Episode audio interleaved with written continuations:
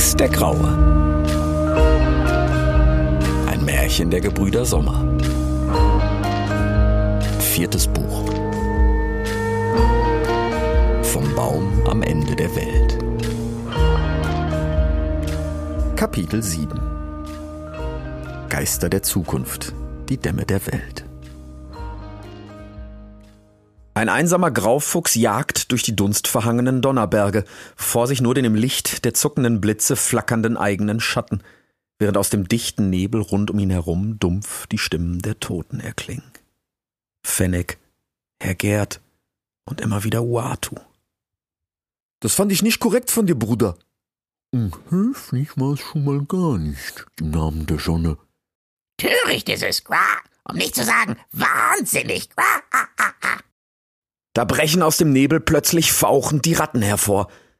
Du trickst dem Grauen, Schrecken aller Ratten, keifen sie und drohen wie eine einzige riesige Welle über ihn hereinzubrechen, wobei einzelne von ihnen noch in kleinen, blutigen Wolken am Himmel verpuffen, bevor sie alle ihn schließlich ganz und gar verschlingen. Rix wachte auf. Er öffnete die Augen und sah direkt nichts außer einer dicken, warzigen Kröte, deren großes, glitschig grünes Gesicht allein geradezu sein gesamtes Blickfeld ausfüllte. Rex zuckte zurück, wie tief vergrabene Erinnerungen an Skinkney ihm aufstiegen. Du, Morina, ich glaube, es war. Die Kröte drehte sich um und blickte zurück, was Ricks Sicht augenblicklich freigab für das zwielichtige Innere einer großen Gebirgshöhle. Und eine Ratte! Er sprang auf, das heißt, er versuchte es, doch seine rechte Hinterpfote knickte weg wie ein junger Zweig, und sogleich strahlten unbeschreibliche Schmerzen durch seinen gesamten Körper. Ah, ah, ah, na, nix ist mit dem Hupfen daher, bip, So brauchen Sie das einmal Ruhe, bip, Das sagt Ade Maestro so, bip, Ich hab dir gesagt, wir sollten ihn fixieren, bevor er wach wird, sprach darauf die Ratte. Ich fixiere dich gleich, knurrte Rix zurück und versuchte sich vorsichtig aufzustützen, doch die dicke Kröte legte beschwichtigend eine Hand auf seine Schulter. Ei, quäl die nicht, bleib still liegen, den darfst du gleich nochmal lecken. Rix wehrte sich nur kurz, musste er doch bald einsehen, dass sein Bein ihn selbst ohne die Krötenhand nicht hätte aufstehen lassen, und so gab er schließlich widerwillig bei. Nicht ohne weiter zu knurren, während sein Blick ununterbrochen die Ratte fixierte. Brrr, wenn mir die dicke Kröte nicht im Weg wäre, wäre ich längst bei dir, du oh, Ratte, log er. Na, nu langsam, ich bin keine Kröte, ich bin ein Frosch. Ein stolzer Ochsenfrosch, um genau zu sein. Na, du mach dich mal nicht so dick. Du bist eine schnöde Erdkröte. Ob der Frosch eine Kröte oder eine Kuh ist, ist mir Rattenkack egal. Ich weiß, was du bist. Und wenn du alleine so mutig bist wie ihr alle in meinem Pack, dann trau dich doch vor hinter der Kröte. Ich bin ein Frosch, keine Kröte. Halt's Maul! Hatten sie das wirklich zeitgleich gesagt? Das änderte nichts. Sie blieb eine Ratte. Rix blickte sich um. Offenbar befand er sich in einer großen Felshöhle, in der wie damals im Thronsaal Sanchez das wenige eindringende, gelegentlich aufblitzende Licht mit Hilfe von Spiegeln verteilt wurde. Er traute seinen Augen kaum, nicht nur wegen der Spiegel, sondern auch allerhand Unaki-Schrott, wie er ihn bei den Affen gesehen hatte, lag überall verteilt, aus Platzteck und Rock und sogar Glas. Eine riesige spiegelglatte Scheibe, durch die man hindurchsehen konnte. Im Dschungel hatte er nur Legenden davon gehört. Sanchez besaß lediglich kleine Bruchstücke und auf Serapeum hatte Midis gemutmaßt, die Linse könnte auch aus diesem Glas gewesen sein. Doch hier verschloss eine einzige solche Scheibe einen haselnussbuschgroßen, glattkantigen Stein, in dessen hohlem Inneren sich unzählige Ameisen ihre Wege durch mehrfarbigen Sand bahnten. Es war, als hätte jemand eine riesige baumstammdicke Scheibe Erde aus dem Boden geschnitten und in diesen Unaki-Felsen gestellt, so dass man tief in das komplexe System aus Gängen blicken konnte, das sich stetig wandelte. Rix kippte den Kopf von links nach rechts und wieder zurück, den Blick auf die Ameisen fixiert. Geradezu hypnotisch wuselten sie scheinbar willkürlich und zugleich hochdiszipliniert hinter der unsichtbaren Scheibe durch den Sand umher. Da glaubte er entfernt ein leises Knistern. Hör mal, ich glaube, ich weiß, warum du Angst vor mir hast. Äh, was? rief Rix, wie aus dem Schlaf gerissen doch sogleich war er wieder hellwach. Äh, ich? Angst? Vor dir? Ja, dann komm doch endlich. Dann zeig ich dir, wer Angst hat. Ja, Angst ist wahrscheinlich das falsche Wort. Ich meine nur, ich weiß, wer du bist und von deiner Fehde mit den Barracksratten. Mit denen habe ich aber nichts zu tun. Ich komme eigentlich aus dem Finsterforst im Norden. Da mögen wir die Baraxens auch nicht besonders. Die sind mittlerweile eher in Olea heimisch und in der Gegend rund ums Adebarium. War das ein Trick, um ihn gefügig zu machen? Die Ratte kam aus dem Finsterforst, wie Rea? Ja, ihre Art zu reden klang jedenfalls wie die Graufüchsin. Ach, wäre er doch damals nur einfach bei ihr geblieben. Stattdessen war er nun hier gefangen mit einer Ratte, die ihn geradezu schmerzlich an Rea erinnerte, und es fiel ihm zunehmend schwerer, sie zu hassen. Ach, das klingt für mich wie ein fauler Trick, sprach er schließlich, deutlich weniger überzeugt als noch vor einer kleinen Weile. Was? Warum soll ich lügen? Und wenn ich dir was wollte, warum hätte ich dich dann mit Alois zwei Tage lang gepflegt, während der Meister weg ist? Wer ist Alois? Und wer ist der Meister? Alois ist die Kröte. Ich bin ein Frosch, Bebe. Und ich bin Alois, Bebe. Und der Maestro, Der Meister ist ein alter Freund von dir und er hat uns aufgetragen, dich zu pflegen, solange er Blitze jagt und Kräuter für dich sucht. Er meint, bei den alten Dämmen sollte wachsen, was sein Bein braucht. Moment, äh, Dämme, alter Freund Tubal? Hatte Rea ihm nicht am Ende der Welt erzählt, der Biber sei in die Berge gegangen? ja, Bebe, das ist ein alter Familienname, Bebe. Hier sagen wir aber eigentlich nur Maestro oder Meister, Bebe. Ja, macht irgendwie Sinn, murmelte Ricks Gedanken verloren und wanderte mit dem Blick zwischen dem verstreuten Unaki-Schrott umher. Zunächst hatte er instinktiv nach Fluchtwegen gesucht. Die Tatsache, dass dies hier offenbar Tubals Höhle war, ließ ihn in dieser Hinsicht allerdings etwas entspannen, auch wenn er nun mehr aus Neugier denn aus Furcht zumindest einen Ausgang zu entdecken versuchte. Doch außer den unerreichbaren kleinen runden Lichtschächten in der Decke, durch die höchstens rabengroße Vögel hinauskamen, und einem eckigen Loch, das elefantenschulterhoch in der Wand verschwand, schien kein Weg hinauszuführen. Dieses Loch stammte, wie so vieles hier, offenbar ebenfalls von den Unaki, denn gewiss hatte kein Tier jemals so gerade Linien gezogen, schon gar nicht in Gestein. Rix war immer wieder fasziniert von diesen unbegreiflich glatten Kanten, die viele der außermalischen Artefakte besaßen. Am meisten erstaunte es ihn, wenn sie, wie bei dem eckigen Loch oder diesem glasbedeckten, hohlen Ameisenfelsen, in den Ecken zusammenliefen, in einem sogenannten echten Winkel, wie er auf Serapeum gelernt hatte. Bald jedoch schien es ihm wieder viel spannender, wie hinter der Glasscheibe unverändert die Ameisen in chaotisch unförmiger Formation umherkrabbelten. Irgendwann war es ihm gar, als könnte er ihre unzähligen kleinen Trippelschrittchen hören, wobei nicht alle liefen, nein, nein, immer mehr von ihnen blieben offenbar stehen und blickten plötzlich in seine Richtung, während sich das Getrippel und Gekrabbel in seinen Ohren wandelte, in ein Knistern, das er seit dem Dschungel nicht mehr Nancy? Tuatara? Wir sind zu Sun zu. Du, Morina, ich glaube, es ist ja mit offenen Augen wieder eingeschlafen, quakte der Alois, und das Knistern schien zu verstummen. Auch hielt nicht eine der Ameisen länger inne und blickte ihn an. Hatten sie das überhaupt je getan? Oder war er etwa schon wieder auf Pflanze? Was habt ihr mir gegeben? Nix. Ja, also nichts Besonderes. Ja, das, was man an Heilkraut halt so da hat. Kamille, Baldrian, Enzianwurz. Na, nee, die war aus. Die holt doch gerade noch der Tubal. Ja, stimmt. Aber ihr habt mir jetzt nichts verabreicht, womit man im Nix. M Moment, hast du gerade nix gesagt? Wie meinst du das? Er begann wieder zu knurren. Ah, ah, der Herr, Bebe, regen sich nicht so auf, Bebe. Das retardiert die Rekonvaleszenz, nicht wahr, Bebe? sprach dagegen Alois, als plötzlich schlingernd und eiernd eine Fledermaus durch einen der kleinen Lichtschächte zu ihnen hereingeflattert kam. Wie sie sich sogleich an die Decke der Höhle hängte und kopfüber hinter ihren Flügeln hervorspionierte, krötete der Frosch. Soll Henk, Bebe. Rix, das ist der Henk, Bebe. Der Henk ist ein Freund vom Tubal und er kommt hier aus der Gegend, Bebe. Henk, das ist der Rix. Wir kennen uns. flüsterte die Fledermaus. Rix kniff die Augen zusammen und überlegte. Woher? Ah ja, richtig. Wahrscheinlich über den Uatu damals. Da platzte es aus Rix heraus. "W- Warte mal, hast du mir nicht damals hier in den Bergen von Sagan erzählt? Das war Frank. Ich bin Henk. Worauf Morina ungeduldig dazwischen platzte. Henk, bringst du uns jetzt Nachrichten vom Meister oder was? Leider ja, und nicht unbedingt gute.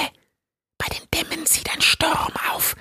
der wird wohl noch ein Häufchen Tage brauchen. Aber da ist noch etwas anderes. Ich habe es selbst gerade erst erfahren. Henk hob den Flügel ein wenig, um Rix genauer ansehen zu können. Was denn? fragte die Ratte. Derweil quackte Alois zu Rix. Der Henk ist außergewöhnlich gut vernetzt. Und außerdem Gelehrter in den alten Künsten der Freibiber. Sch herrschten Morina und Henk den Frosch an. Ah ja, richtig.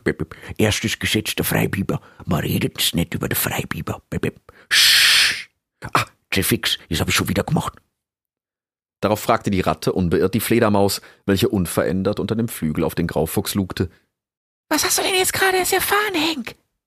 Offiziell geheime Neuigkeiten, die euch aber bald betreffen und auch euren Meister brennend interessieren dürften. Ja, ich sag ja, Bip, außergewöhnlich gut vernetzt, Bip. Sch zischten Murina und nun auch Rix, der mittlerweile ebenfalls gespannt an den Worten der Fledermaus hing. Na, du sagst schnell, bevor die Krö der Frosch wieder dazwischen krödet.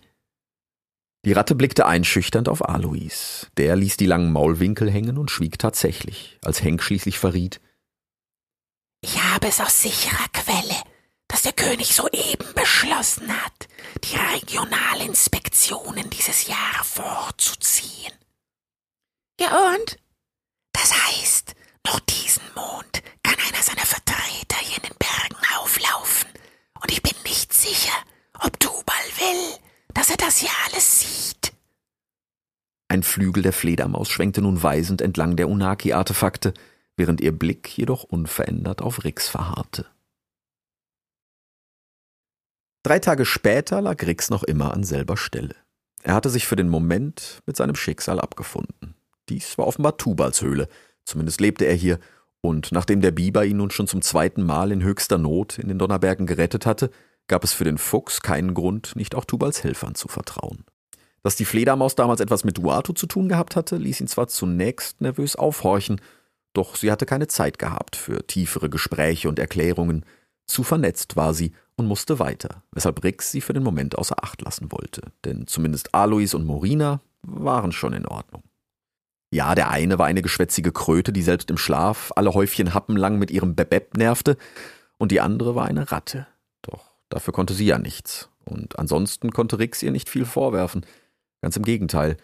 War es nicht sogar ein bittersüßer, wenn gleich verstörender Trost, dass diese Ratte genauso sprach wie die Füchsin aus dem Finsterforst? Zudem war sein Bein tatsächlich schwerer verletzt und Alois und Murina taten wirklich alles in ihrer Macht Stehende, um ihm zu helfen, bis Tubal wiederkam. Sie behandelten sein Bein und machten mit ihm vorsichtige Übungen, die ihn der Biber aufgetragen hatte, Sie brachten ihm Wasser, Futter, und wenn er ein Geschäft verrichten musste, dann tat er das in einen kleinen Pott, den der Frosch darauf umgehend draußen entleerte. Zu Ricks Erstaunen gab es dafür tatsächlich einen Ausgang, mehrere sogar, sogenannte Türen, doch diese waren mindestens so gut getarnt wie einst der alte Oktober Thaddeus, wenn er wollte, so dass Rix diese Türen noch immer nicht vom Gestein unterscheiden konnte, obwohl er sie mittlerweile eigentlich kannte. Ja, das ist ganze Arbeit von der Unaki, und wenn's glaubst, dass man hier drinnen in der Laborhöhle schon nichts sieht, dann musst du es einmal von draußen in der Vorhöhle sehen. Natürlich erst, wenn's wieder hupfen kannst. Aber da sieht nicht einmal ein Maulwurf was. Maulwürfe sehen sowieso nix. Ja, aber sie kennen sich mit Gestein aus. Und die Tür von draußen, das würden selbst die Maulwürfe nicht erkennen. Ja, weil sie blind sind. Ich glaub, Maulwürfe können das Gestein riechen. Na, da würden sie wohl zuerst durch die Tür dein Krötenglitsch riechen. Zunächst einmal ist mein Froschglitsch komplett geruchsneutral. Und außerdem sind die Türen alle luftdicht. Das hat der Maestro ausgiebig getestet. Die Luft kriegen wir durch die Decke und über die alten Luftschächte von Dionaki. Alois wies mit seiner Froschhand auf das elefantenschulterhohe, eckige Loch im Gestein. Da begann sich, keine drei Fuchslängen daneben, knirschend die halbe Wand zu bewegen. Die eben noch kaum erkennbare luftdichte Tür zur Außenwelt öffnete sich.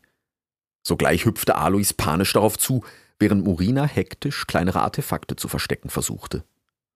Ah, halt, äh, na, nicht weiter, der Maestro duldet's kein Eindringlinge nicht. Der Frosch warf sich nun mit aller Wucht gegen die in Bewegung geratene Wand. So, jetzt, äh, wie lautet die Parole? Wir haben's keine Parole nicht. Ich hab dreimal geklopft, aber ich hab's wieder mal nix gehört nicht. Und jetzt schafft euch dicken Froschschwanz beiseiten oder ich hubel ihr aus dem Weg. Umgehend hüpfte Alois mit erschrockenen Augen zurück und begann nervös, in selbst für ihn ungewohnter Häufigkeit zu bebeppen, als schließlich ächzend und knirschend ein nashorngroßes Stück aus der Felswand in die Höhle zur Seite aufklappte, und herein trat der Biber, den sie hier nur Maestro oder Meister, nannten. Tubal! Rief Rix freudestrahlend und versuchte sich vorsichtig aufzurichten. Wie oft hatte er sich in all den langen Monden auf Talos vorgestellt, seine alten Freunde wiederzutreffen. Natürlich hatte er dabei meist eher an Kipp und Altobello gedacht. Er hatte die Biber ja nur kurz kennengelernt. Aber war Tubal nicht damals mit Altobello zu seiner Rettung geeilt? Und vor den Ratten hatte der Biber ihn nun auch noch gerettet. Wenn das kein Freund war, dann gab es in dieser Welt keine. Xol! Ja, lass ruhig liegen, die Pfote. Ich bin gleich bei dir. Lass mir eben die Blitzluft verstauen. Und ihr zwei, habt ihr ihm nach Plan versorgt? sprach Tubal und stellte einen kleinen, waschbärkopfgroßen Pott mit Deck L, wie Rixi von Serapeum kannte, auf einen langen, halb biberhohen Felsen, Tubals Operationstisch, wie Rix bald erfahren sollte. Der Biber inspizierte kurz murmelnd, was alles darauf lag, zog ein großes, mehrfach gefaltetes Blatt aus seinem Fell hervor und rief: Alois, Morina, hier ist der Enzian und anderes drinnen. Können Sie das einmal zu einem Placebo anrühren? Worauf beide, sofort, beziehungsweise selbstverfreilich, riefen und sich umgehend in Bewegung setzten. Dann wandte Tubal sich seinem Gast zu. Du bist also wirklich, sprach er, als er schließlich vor ihm stand. Wie der Henk kürzlich einen Graufuchs in die Berge gesehen hat, da habe ich ihm gefragt, ob's nicht die Fee da sein könnte. Aber er sagt, na nee, das ist der Rix von früher. Da habe ich gedacht, er hätte wieder angefangen zum Schnuckern und er sieht schon Gespenster. Ich hätte nie geglaubt, dass jemand den Sturz da die Klippen runter überlebt. Tubal schwieg und überlegte kurz. Dann sagte er, andererseits hast du aber ganz schön lange wieder Naufig gebraucht. Rix wollte gerade anfangen, sich zu rechtfertigen, da erst begriff er Tubals ansatzloses Augenzwinkern. Statt also lange seine Reise zu erklären, schmunzelte er zum ersten Mal seit einer gefühlten Ewigkeit und vergewisserte sich, nun wirklich ein letztes Mal, ob es Kipp und Altobello gut ginge, worauf der Biber, Gedanken verloren, ja, soweit ich dies beurteilen kann, entgegnete, während er nun Ricks Bein genauer betrachtete. Ja, gebrochen ist offenbar erst einmal nix. Aber was ist dann das? Ich hab euch gesagt, ihr sollt's ihm den Lauf schienen, hab ich gesagt. Ja, Blitz und Donner, seid ihr dann zu nix fähig. Ja, wir haben's ja zu Anfangs versucht, aber er hat sich die Schiene im Schlaf immer wieder abgetrampelt, Ja, den müsst ihr das zünftig mit einem Seil fixieren, Herrschaftszeiten. Ja, aber Meister, das ganze Seil hattest du doch für den Drachen mitgenommen. Ja, so eine geblitzte. Oh, aber du sagst sowas. Wo hab ich dann den Drachen überhaupt? Ja, egal. Schaut's mal am Hübsch gleich hinterm Gnubenhubel. Da müsst ihr noch ein Endseil in der Kiste haben. Ah, du hast wirklich Seile hier? fragte Rix erstaunt. Ja, ich hab das einmal für Gerüchte gehalten, aber das ist ja offenbar alte Unaki-Stuben. Die haben sehr reichlich Seil gehabt. Ja, das ist jetzt für dich sicher ein Schock.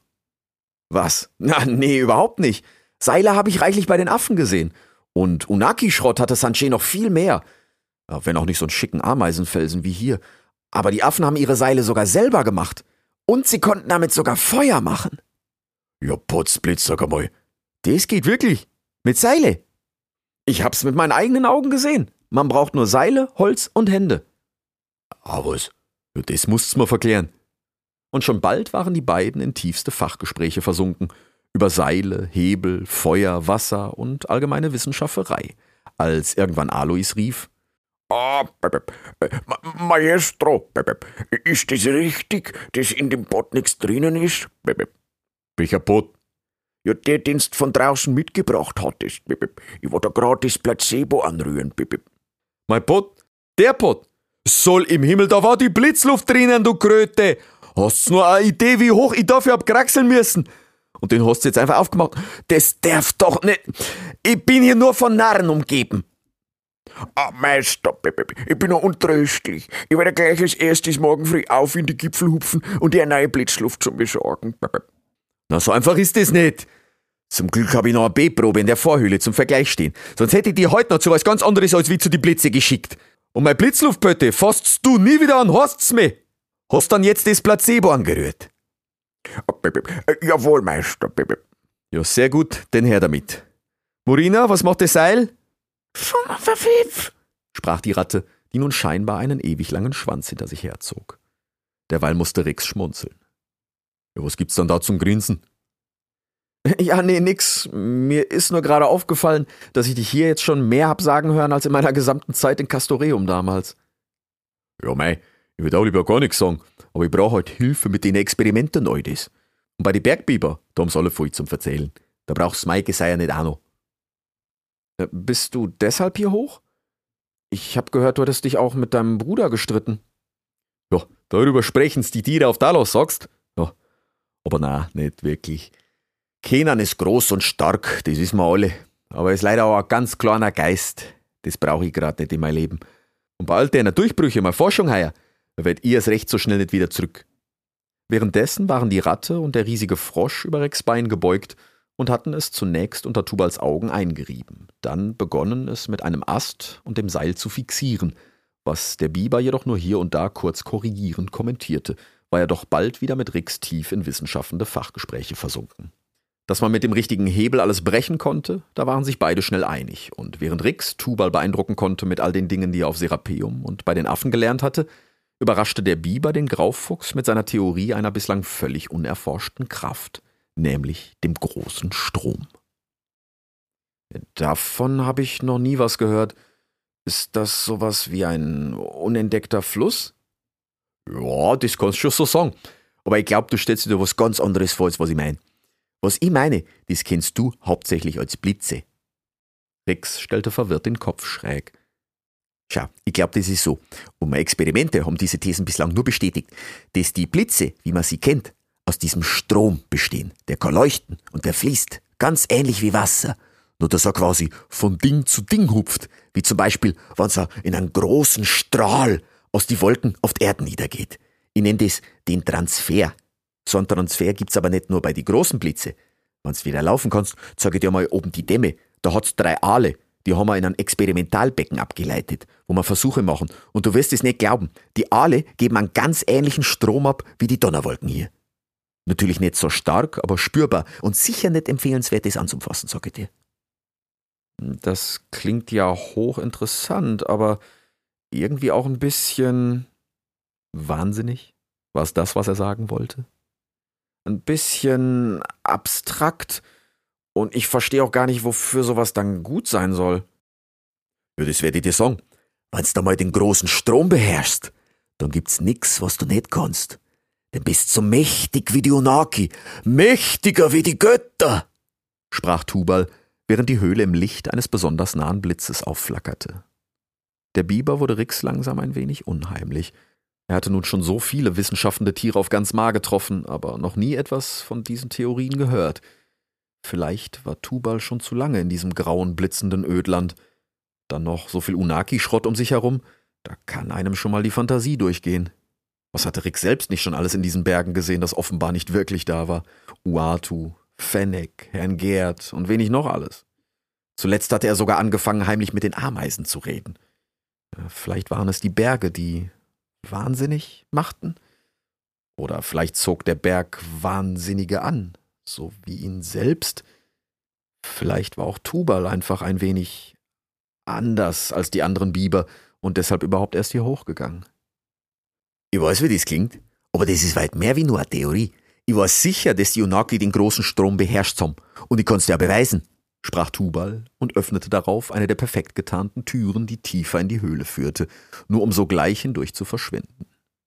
Bald darauf hörte Rix dahinter ein kurzes Klicken und plötzlich fiel ein gleißend blendendes Licht aus der Tür in die große Laborhöhle. Dann trat Tubal hervor mit einem kleinen, hell leuchtenden Pott in den Vorderpfoten. Da, schau, das ist meine Lampe. Die habe ich zum Teil mit die Reste von die anderen Artefakte schon reparieren müssen, aber leichten tut's einwandfrei jetzt sprach der Biber grinsend und strahlte um die Wette mit seiner Lampe. So verflog die Zeit bald geradezu, wie Tubal dem staunenden Graufuchs seine Theorien und Artefakte präsentierte und dieser wiederum den Biber mit dem auf seinen Reisen gesammelten Wissen beeindrucken konnte.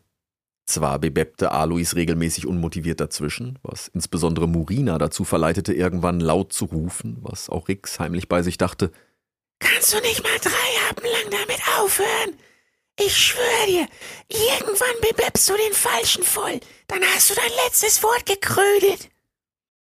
Davon abgesehen tat es Rix aber unfassbar gut, in Tubal mal wieder mit jemandem zu reden, den er kannte, der wirklich da war und dem er offenbar vertrauen konnte. Wie lange war das her? Nun gut, da war Rea gewesen. Nur hatte sie ihn nicht auch gleich angegriffen? Doch dafür hatte sie gute Gründe gehabt. Und sie roch so gut. Ach, Rea. Mit Tubal zu reden war dann aber in jedem Falle noch einmal was ganz anderes. Rix fühlte sich bald wieder wie auf den Baustellen auf Serapeum. Man sprach eigentlich nur über Dinge, die gebaut wurden oder gebaut werden konnten. Die Frage war immer nur wie und womit, und kein Gedanke schien zu verrückt, um ausgesprochen zu werden, bis Rix am Abend beschloss, die anderen in seine Kommunikationsexperimente einzuweihen. Tubal hatte ihm zuvor gerade noch den Zweck des Ameisenfelsens erklärt. Schau, das ist meine Ameisenfarm. Da versuchen wir zu lernen, ob's etwaige Muster in die Transferwege gibt. Wenn's da mal genau hinschaust, dann sehen's viele von den Tunnel, die's da graben, aus wie Blitze oder Äste. Ich glaub, da gibt's einen Zusammenhang, dass solche Dinge ähnlich wachsen. Aber ein Blitz ist viel zu schnell und Äste sind viel zu langsam, um den Wachstum zu studieren. Deswegen haben wir den Schrank hier mit Sand und Ameisen aus der Gegend gefüllt und schauen jetzt, wie's laufen tun's. Darauf hatte Rix erwidert, Vielleicht kann ich dabei helfen. Ich beobachte die Ameisen, seit ich hier bin, und ich glaube, vielleicht kann ich mit ihnen reden. Jedenfalls reden sie mit mir. Plötzlich herrschte Stille. Weder Tubal noch Murina sagten etwas, nicht einmal Alois wagte es zu bebeppen. Nur das monotone Tropfen des wenigen von der Decke fallenden Wassers und ein dumpfes, entferntes Donnergrollen hallten verloren durch die Höhle. Dann brachen alle drei in schallendes Gelächter aus. ja, das ist wahrscheinlich das Placebo, was da spricht. Das hat's offenbar in sich. Rex fühlte sich gleich wieder wie der törichte Jungfuchs, den Uatu damals an der Schnauze herumgeführt hatte. Nur war er schon lange kein kleiner Jungfuchs mehr. Ja, lacht ihr nur. Aber ich bin nicht einfach nur auf Pflanze. Die Ameisen reden mit mir, seit ich hier bin. Ich muss mich nur wirklich darauf konzentrieren. Da könnt ihr euch dann gerne drüber lustig machen, aber das geht. Sanche kann auch mit Spinnen reden. Ihr könnt euch gar nicht vorstellen, wo ich schon gewesen bin und mit wem ich schon alles geredet habe und mit wem die schon alles geredet haben. Wisst ihr, was das nix ist? Nee, natürlich nicht. Ich weiß es ja selber nicht. Aber ich war schon da, mehrfach. Und da kann man nicht nur mit Tieren reden, die gar nicht reden können, sondern auch mit Tieren, die gar nicht da oder schon gegangen sind. Da kann man sogar sehen, was andere Tiere sehen und fühlen, was sie fühlen. Doch was auch immer er erklärte, die anderen kicherten nur und gingen bald wieder anderen Dingen nach. Ja, euch werde ich's zeigen, dachte Rix, schloss die Augen und begann sich auf die Ameisen zu konzentrieren. Bald hörte er ihr eifriges Trippeln, was schnell zum aus dem Dschungel vertrauten Knistern wurde, bis er sie schließlich wieder zu sich sprechen hörte. Wir sind zu, sind zu.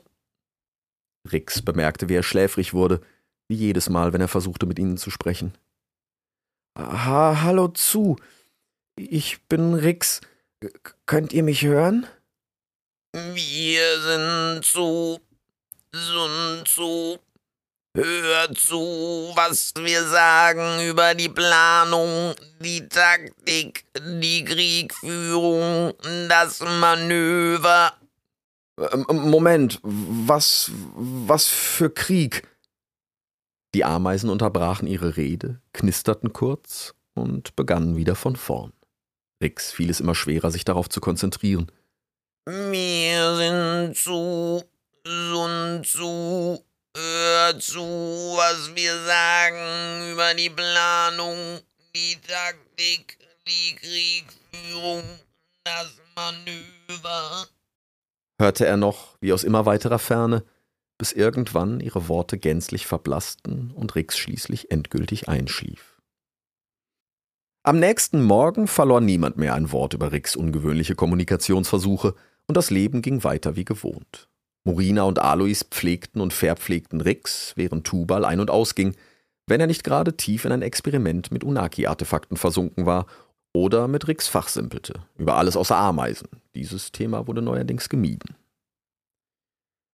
Nach zwei weiteren Tagen nach ganz ähnlichem Muster, in denen der Fuchs unter Aufsicht des Bibers, anfangs vorsichtig und bald ausgiebiger, sein Bein testete und trainierte, war Ricks Heilung mittlerweile so weit fortgeschritten, dass der Biber nach der allmorgendlichen Inspektion des verletzten Fuchslaufs sprach.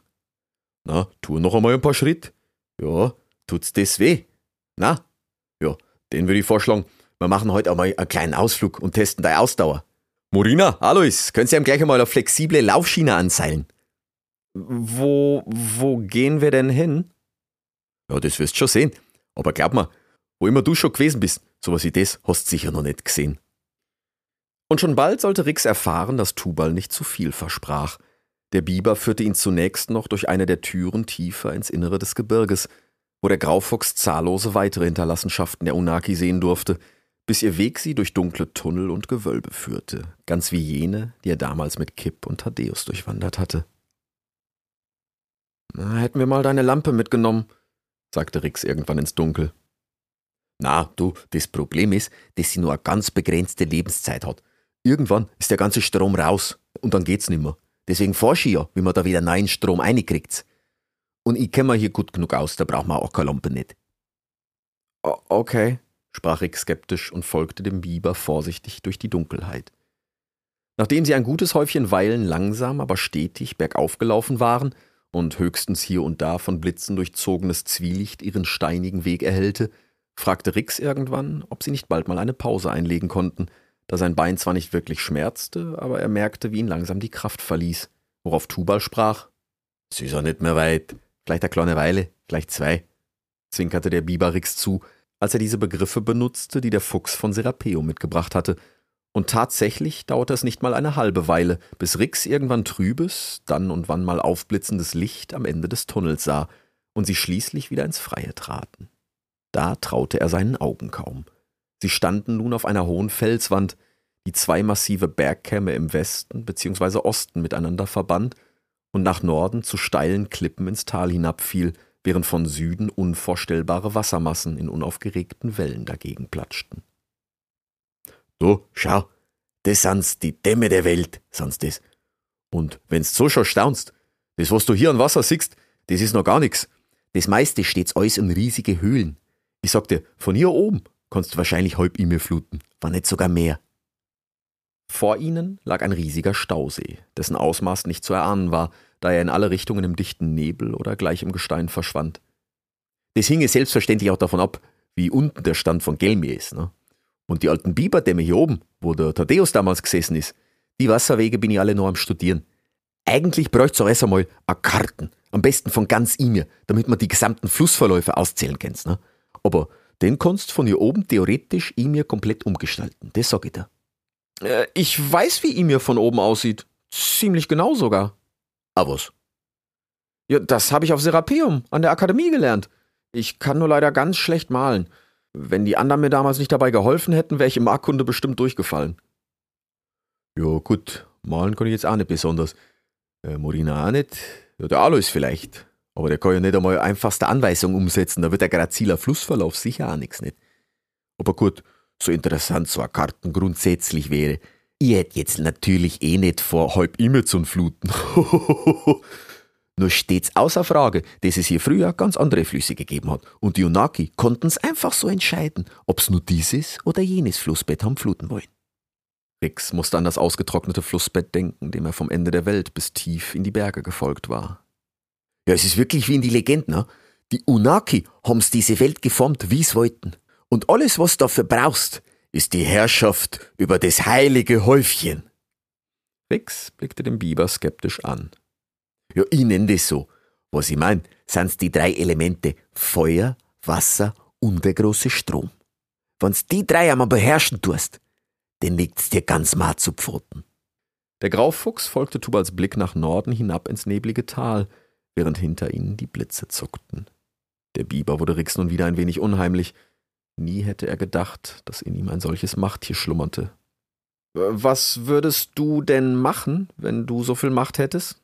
Fragte er schließlich. Ich? Ja, keine Ahnung. Das interessiert's mir ehrlich gesagt überhaupt nicht.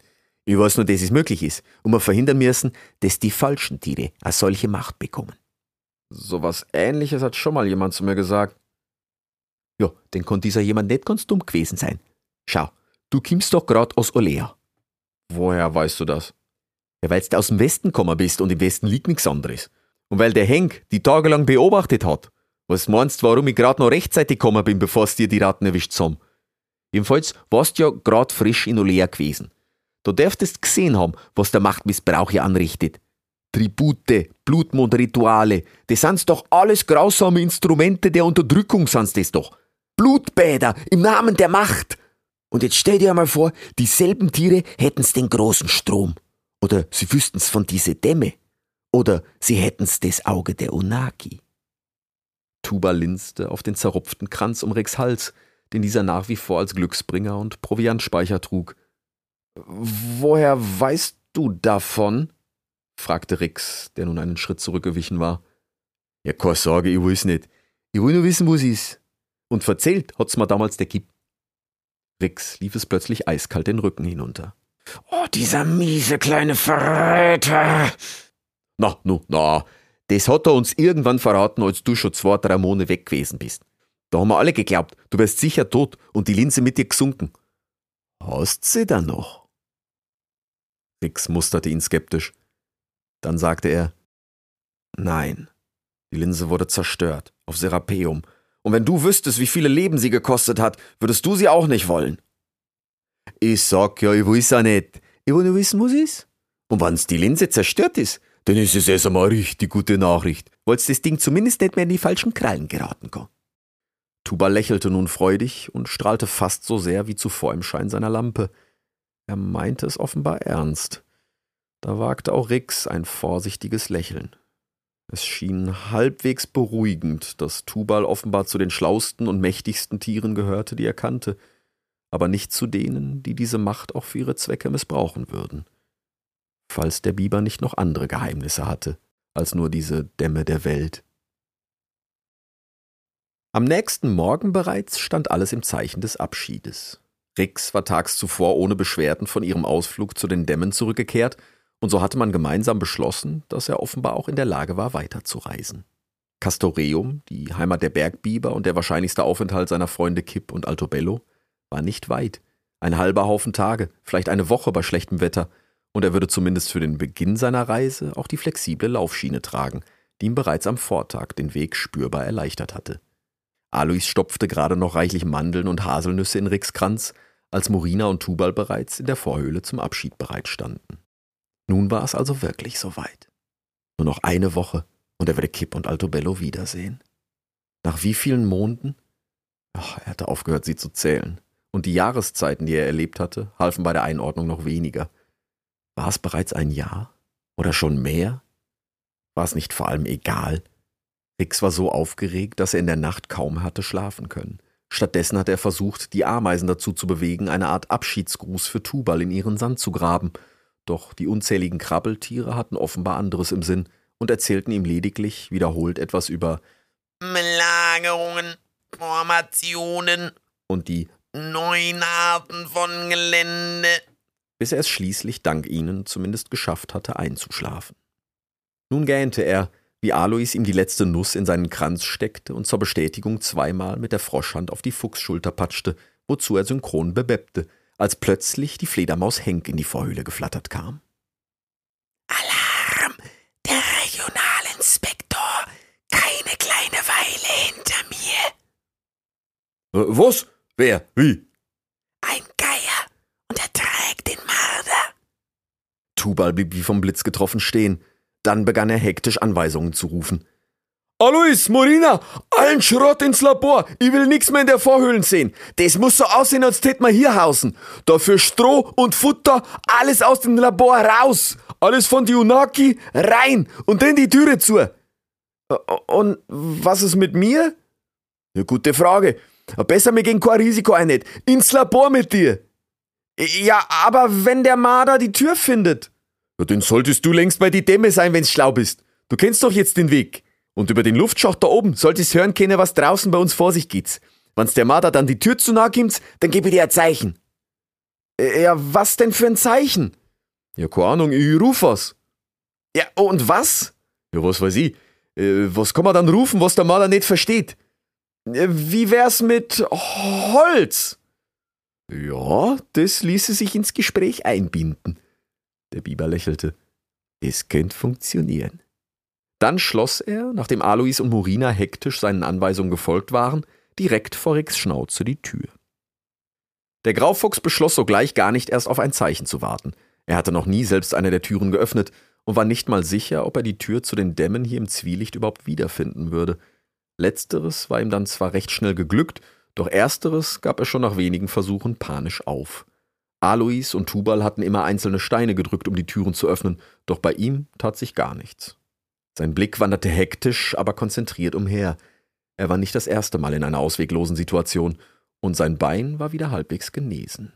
Genesen genug zum Klettern? Er studierte den Ameisenfelsen, von dem ein langes Platzteckseil entlang des Gesteins an der Wand hinunterhing. Wenn er es erst einmal dort hinauf schaffte, war es nur noch ein langer Satz in den Luftschacht. Und dann, ja, dann wäre er zumindest schon mal aus der Sicht. Sogleich sprang er zur Tat. Unterwegs rutschte er zweimal ab und verlor dabei fast seine angeseilte flexible Laufschiene, doch schon wenige Happen später stand er erst auf dem Ameisenfelsen, dann Elefantenschulter hoch in dem eckigen Loch in der Wand. Es führte offenbar in einem ebenso eckigen Gang tief durch das Gestein bis in die Vorhöhle. Da vernahm er schließlich von eben dort gedämpfte Stimmen. Tubal, mein Freund, wie geht es dir? Was macht die Suche nach den legendären Dämmen? Hm? Schon was gefunden? Na, keine Sorge, mein gefiederter Kumpel hier beißt nicht. Er schlingt nur. okay, okay. Bart, lass den Schnabel zu. Ich weiß, du stehst auf dicke Kröten, aber wir sind dienstlich hier. okay, okay. Ich bin ein Frosch, keine Kröte. Bip, Habe ich dich was gefragt? bip. Jetzt hiermit erstmalig, Herr Regionalinspektor. Bip. Ach, schau an. Wir haben ja einen Komödianten. Vielleicht sollten wir dich mit zum Königshof nehmen. Wir haben da einen unfassbaren Verschleiß an Witzfiguren wie dir. Hast du vielleicht noch einen Witz für uns? Bevor ich hier weiter der Arbeit des Königs nachgehe? Rix lauschte angespannt, doch der Frosch schien sich tatsächlich zu beherrschen. Zumindest konnte Rix kein weiteres Bebeb vernehmen. Stattdessen sprach schließlich Tubal. Oh, Beschi, mein Lieber, verzeih mein Helfer. Er ist nicht der hellste und gewiss noch nicht lang bei uns. Aber du weißt, wie schwer das ist, heutzutage fähiges Personal zu bekommen. Und noch dazu welches mit Hände. Ach ja, da sagst du was. Wir suchen auch ständig neue Regionalverwalter. Apropos, wie macht sich denn die Region Hochgebirge, Herr Verwalter? Rix zuckte wie vom Blitz getroffen zusammen. Tubal arbeitete für Grimm? Wie konnte das nur? Ah ja, das ist schwer zum sagen. Hier gibt's vieles, was schwer bis gar nicht zu erreichen ist. Ja. Selbst für fliegendes Volk, das ist denen auch schwer zu verwalten. Ja. Aber Tubal, niemand erwartet, dass du hier Vogelkolonien anlegst. Wir beide wissen genau, warum du hier bist. Oder etwa nicht? Der Biber zögerte. Ich bitte dich, keine falsche Scham. Grimm hat keine Geheimnisse vor mir. Per königliches Dekret such ich noch die mythischen Dämme der Welt, von denen der einst die alten Freibiber gesungen haben's. Na siehst du, geht doch. Also, lass mich ein letztes Mal fragen. Und? Schon was gefunden? Äh, Ja, leider nein. Äh, Wie gesagt, vieles ist hier nicht erreichbar, wenn's überhaupt nur einsehbar ist. Allein der Nebel und all das. Aber wir haben Quellen und Bergseen und anderes verfolgt. Und ich bleib dabei, die Onaki waren hier einst schwer aktiv. Und die haben die gesamte Wasserversorgung für immer von hier oben verwaltet. Da bin ich mir sicher. Deine Theorien kennen wir. Deshalb hat Grimm dich hier oben ja damals überhaupt erst forschen lassen, als ich die Sache mit dem Monster erledigt hatte. Aber langsam wird es einmal Zeit für Beweise. Sonst könnte man glatt den Eindruck bekommen, hier würde nur jemand versuchen, seiner Verwandtschaft aus dem Weg zu gehen. Oder hast du hier oben noch ein paar alte Freibiber gefunden, hm? okay, okay, okay. Rix hörte die Stimme des Marders nun direkt unter sich. Er konnte jeden Moment die Tür entdecken. Holz! Krötete der Alois. Hat dich irgendwer was gefragt, du schwachsinniges Storchenfutter? Noch ein Wort von dir, Glitschkopf, Und es ist dein letztes. Das verspreche ich dir mit aller Macht als Fang des Königs. Rix wagte es kaum zu atmen. Doch auch Alois schien sich erneut im Griff zu haben. Da sprach Tubal. Ja, oh, das könnte den König interessieren. Wir haben's einen Pott von Yunaki gefunden. Schaust. Tubals Blitzluftpott. Rix hatte ihn noch aus dem Augenwinkel draußen stehen sehen. Vorsicht, Tubal. Du weißt, was die offizielle königliche Linie in diesen Dingen ist? Ja, selbstverständlich. Da werde ich ja nicht widersprechen. Die Yunaki sind's lange, lange fort. Aber das ist ein zurückgebliebenes Artefakt, da bin ich mir sicher. So, so. Und was ist da drin? Rix hörte ein Kratzen, dann ein Quietschen und schließlich ein öffnendes Geräusch. Da krötete Alois. Na, na, na, nicht auch noch die B-Probe. Die gute Blitzschluft. Darauf hörte der Fuchs einen Happen lang gar nichts. Dann einen kurzen, hasserfüllten Ausruf des Marders. Es folgte ein chaotisches Durcheinander aus fauchenden, schlitzenden und platschenden Geräuschen, dann ein tiefes Gurgeln und ein gedämpfter Schrei Morinas. Okay, okay, okay. Hat die Ratte auch noch was zu sagen? schmatzte der Marder. Nein? Ja, Schön. Dann soll's das erstmal gewesen sein. Bart, komm her, greif dir den Pott da. Der gehört dem König. Was ist mit der Kröte? Die kannst du meinetwegen jetzt haben oder das, was von ihr in den Pott passt, mitnehmen. Hauptsache, du kriegst dort ein fettes Gefieder in die Luft. Verstanden. Gut, dann Abflug. Ich hab nicht den ganzen Tag Zeit für alte Bibermärchen. Und du, Tubal, solltest dem König nächstes Mal etwas mehr präsentieren als nur einen alten Unaki-Pott. Du bist nicht der Einzige, der hier oben etwas verwalten will. Also halt dich ran. In den Bergen werden schnell Plätze frei. Frag mal die Kröte. okay, okay, okay. sprach er, wobei seine Stimme immer leiser wurde und schließlich mit dem mächtigen Flattern riesiger Schwingen im fernen Donner verschwand. Als Tubal wenig später die Tür zur Laborhöhle öffnete, erwartete Rix ihn bereits. Er sah noch nicht mehr als eine Pfote des Bibers, als schon aus ihm herausplatzte Kann mir mal jemand erklären? Da hatte Tubal schließlich die Tür geöffnet, und der Graufuchs sah außer dem Biber nur die schockierte Ratte und eine riesige Pfütze sowie über alle Wände verteilte Spritzer aus blaugrünem Froschblut. Er hatte es zuletzt in Skinkton gesehen, doch Farbe und Geruch waren unverkennbar. Äh, wa, was hat. Wie konntet ihr. Ja, nun beruhig dich erst einmal. Äh, Ich soll mich beruhigen? Du. Du, arbeitest für Grimm und ich soll mich beruhigen? Na, ich arbeite nicht für Grimm. Ach nein, Herr Regionalverwalter? Ich hab alles gehört. Ja, den hast auch gehört, dass ich ihn belogen hab. Ich bin auch nicht stolz drauf, aber mit den Obrigkeiten zu kooperieren, war der einzige Weg, die Geheimnisse der Berge zu studieren und zugleich vor dem König zu verbergen. Ja, ach, wie bequem! Na, alles andere wie das. Glaub's mir. Aber der König ist zu mächtig, um nicht hier und da mit ihm kooperieren zu müssen. Hörst du dir selber zu? Das sind doch Rechtfertigungen eines Wahnsinnigen. Hast du nicht noch bei den Dämmen was von Blutbädern im Namen der Macht gesagt? Und jetzt sieh dich mal um! Weil du mit Grimms irren Mitläufern kuschelst, ist Alois tot! Na heut, immer langsam. Das ist sehr bitter gelaufen für Alois, da sind wir uns einig. Aber wenn man mal ehrlich ist, hat er sich ja ein bisschen blöd angestellt. Tubal blickte auf Morina, Bisschen. sprach sie und blickte gedankenverloren auf die langsam im Gestein versickernde Lache aus blaugrünem Froschblut. Und an deiner Stelle wäre ich vorsichtig mit die Wahnsinnsunterstellung. Immerhin red's ich nicht mit die Ameisen. Das haben wir nämlich sehr wohl mitbekommen, wie du dir immer im Schlaf gemurmelt hast. Ja und? Dann rede ich halt mit Ameisen. Du redest mit Königsschergen wie mit alten Freunden. Ja, das tut's an jeder früher oder später, zumindest wenn du überleben willst. Das ist quasi Gesetz auf ihm hier. Na, dann wird es vielleicht Zeit, dass jemand die Gesetze ändert. Ja, du weißt ja nicht, wovon du redest. Hier ändert niemand die Gesetze, war nicht der König selbst. Ja, dann brauch ich mir vielleicht einen neuen König. Morina, sprach Rix, wie er der Ratte zum Abschied zunickte. Dann trabte er entschlossen aus der Vorhöhle hinaus in die Berge. Tubal rief ihm noch hinterher. Du solltest die jetzt einmal anhören, denn wisst ihr's wirklich, wie sie ja Wahnsinn anhört. Niemand hat die Macht, Grimm zu stürzen. Niemand! Host's mir! Doch der Fuchs war längst im dichten Nebel verschwunden. So sollte er dann auch nichts mehr davon erfahren, wie Tubal schließlich die Laborhöhle betrat und sogleich stehen blieb wie vom Blitz getroffen. Der Biber starrte reglos und mit offener Schnauze auf den Ameisenfelsen und das, was dessen krabbelnde Bewohner offenbar frisch in ihren Sand gegraben hatten.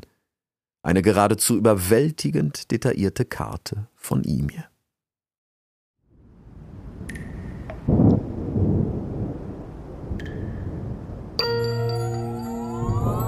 Sie hörten